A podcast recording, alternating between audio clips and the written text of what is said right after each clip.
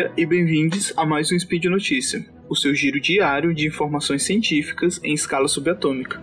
Meu nome é Antônio Lucas e hoje, dia 9 Hellion do calendário Decátria e dia 25 de 7 de 2022 do calendário Gregoriano, falaremos sobre saúde pública. E no programa de hoje, os caminhos para fortalecer o Programa Nacional de Imunização. Bora lá! Speed Notícias.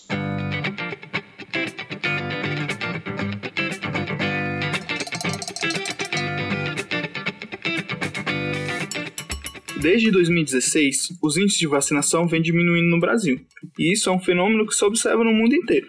A eficiência da vacina torna-se um paradoxo, pois foi por causa delas que muitas doenças hoje são consideradas erradicadas, e por isso a população desconhece os impactos e sequelas que doenças como poliomielite podem causar, levando à diminuição da vacinação, sendo esse apenas um de vários outros fatores, e vou abordar no programa de hoje. Agora estamos em um momento pandêmico, onde a vacina foi a dose de esperança que esperamos ansiosamente durante todo 2020. Porém, para além da Covid-19, os índices de vacinação vêm em queda livre, principalmente na vacinação infantil. Apenas para citar um, exemplo, em 2021, 60% das crianças foram vacinadas contra hepatite B. Esse número, lá por 2012, chegava a mais de 96%.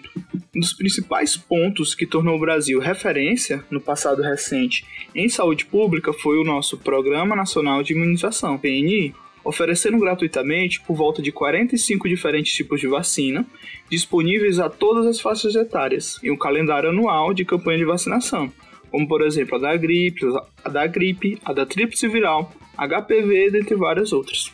Formulado inicialmente em 1973 e sendo institucionalizado em 1975, a PNI tem como objetivo coordenar, garantir a continuidade e ampliar as ações de imunização em território nacional.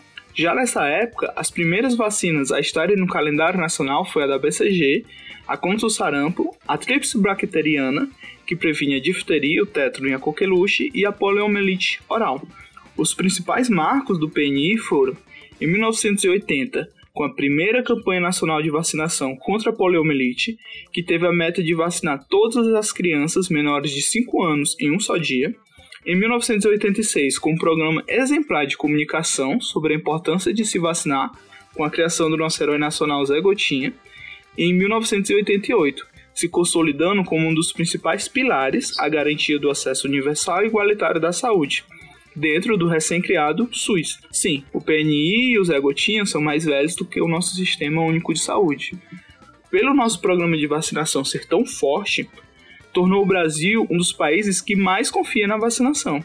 Em 2019, no auge da, em 2021, no auge da Covid-19, 94% dos brasileiros foram favoráveis à vacina, e esse é um dos maiores índices do mundo. Em pesquisa mais recente, consta que 92% dos brasileiros confiam na ciência. Porém, mesmo com esses números altos de confiança na ciência e na vacina, o que leva à drástica queda na vacinação? Em pesquisa publicada pela FAPESP em 2018, aponta cinco principais questões. Bora lá. Percepção enganosa de que não é preciso vacinar para doenças que desapareceram, desconhecimento de quais imunizantes integram o quadro de vacinação, o medo de que as vacinas causem reações prejudiciais, o receio de que o número elevado de imunizantes sobrecarregue o sistema imunológico e a falta de tempo das pessoas para ir aos postos de saúde.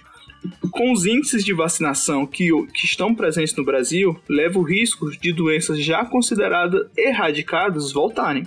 Por exemplo, o sarampo vem tendo casos confirmados em pleno 2022. A doença tem, tinha sido considerada acabada no território nacional lá em 2016. Porém, né, novamente, com os baixos índices de vacinação, corremos o risco de sofrer uma nova epidemia dessa doença.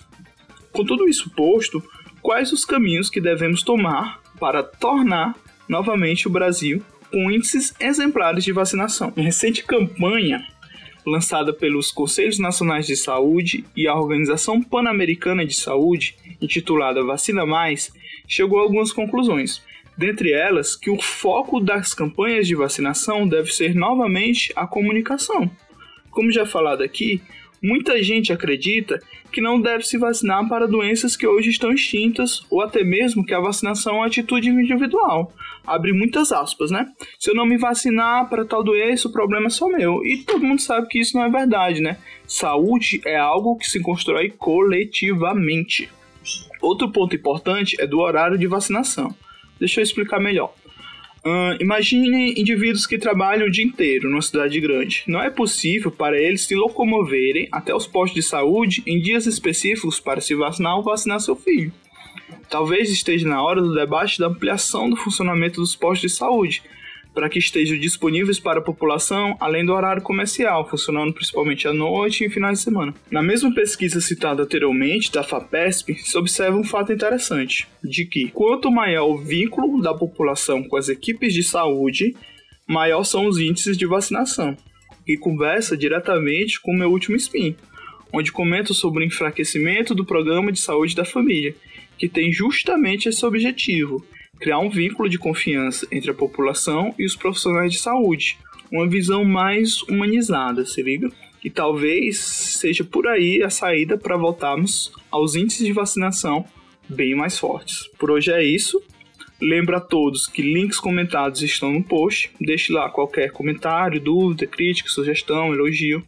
Lembra ainda que esse podcast só é possível acontecer por conta do seu apoio no patronato do SciCast no Patreon, Padrim e PicPay. Um grande abraço, beba água, defenda o SUS e até amanhã.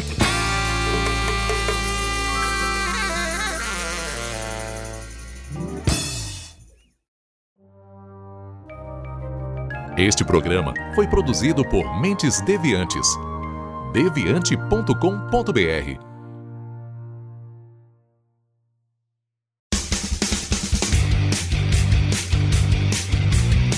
Cortes, edição de podcast.